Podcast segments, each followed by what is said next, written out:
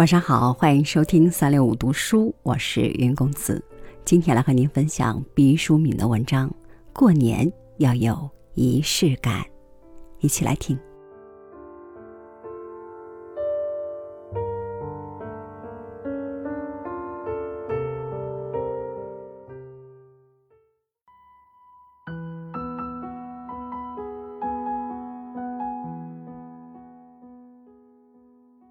过年时，人的表情和心情各有不同。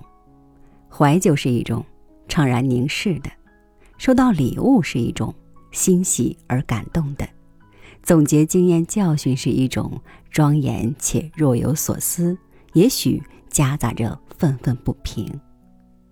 洗心革面，下决心从头再来，又是一种捶胸顿足、咬牙切齿。都是年的附加值，和年无关。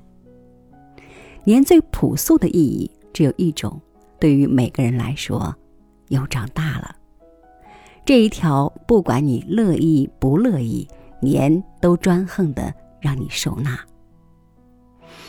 长大这个词似乎专属少儿。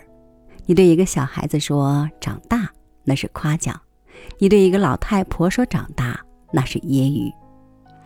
不知从哪个年龄段始，人们不再说长大，改用了它的升级版“老了”。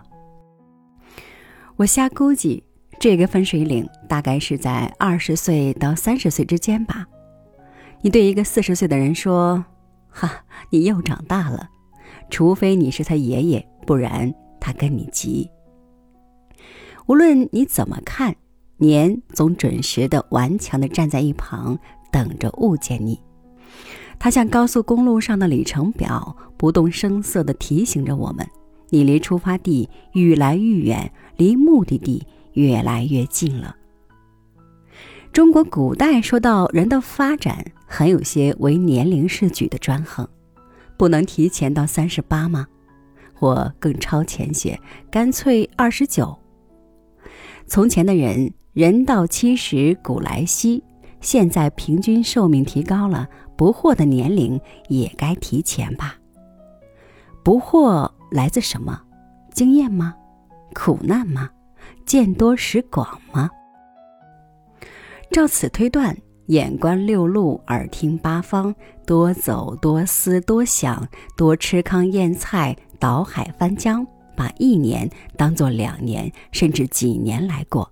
跑步进入不惑，似乎也不是没有可能。然而，不成，人的祸随着社会的发展和进步不见减少，反而是越来越多了。到了过年，就像从本子的最后一页往前翻，会看到很多错漏和疏忽的地方，打着红叉。听人说，对时间的感觉同你已经享用过的年龄成反比。比如说，幼儿从两岁到三岁，他觉得漫长；若对一个八十一岁的老人来说，也就是百分之一点二五，岂不如一个哈欠？所以，年就像失手滚下坡的铁环，越旋越快，挡不住的。年要有仪式感，这种仪式感过去多集中在扫房祭祖。现在屋子虽然还要扫，因为双层玻璃密闭性好，加上吸尘器的功能强大，还有隔三差五不断装修，房屋焕然一新的洁净感几乎变成了常态，不再属于年的专利。于是只剩下了团聚和吃，亲朋们围拢一处，灯红酒绿，推杯问盏，年成了食物和酒精的阅兵式。可惜现在生活水平提高了，顿顿吃好的东西，大家的口头禅是天天跟过年似的。食物多了，一不留神吃出糖尿病和三高。年节前，报纸保健版如临大敌，急赤白脸的提醒大家不要烟醉了肝胆，累疲了肠胃，闹得年好像成了兄弟。年被剥夺了吃的快感和美感，成了瘦肉型的年。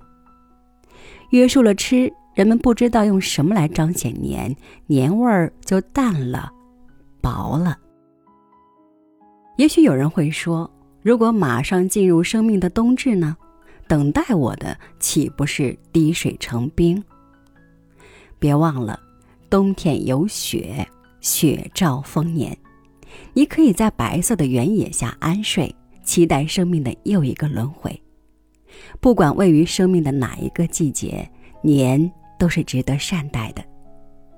成长会一直持续，直到苍茫一刻。无论对三岁还是八十一岁。年都是平等而吉利的，不同的只有我们的心情。